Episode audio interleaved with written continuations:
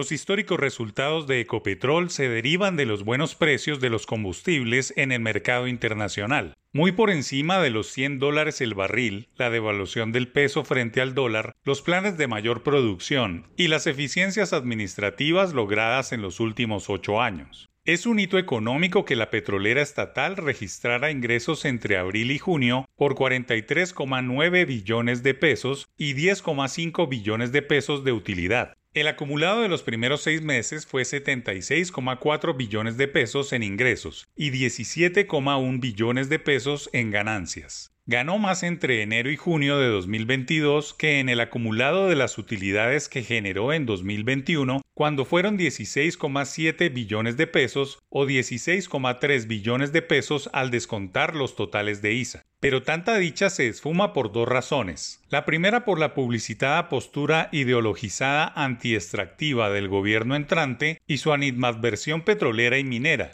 y dos, porque esas utilidades registradas que se trasladarán en dividendos al dueño mayoritario, le hace el Estado, se devolverán a Ecopetrol por la deuda creciente al Fondo de Estabilización de Precios de los Combustibles. En pocas palabras, será un dinero que pasa de un bolsillo al otro, quizá generando una ilusión. Pero es el primer punto el que realmente preocupa, pues sobre el segundo debe haber sensibilidad de que el nuevo gobierno nacional está obligado a subir el precio de la gasolina para ir desinflando el déficit de ese fondo y ponga el precio a nivel de los demás países.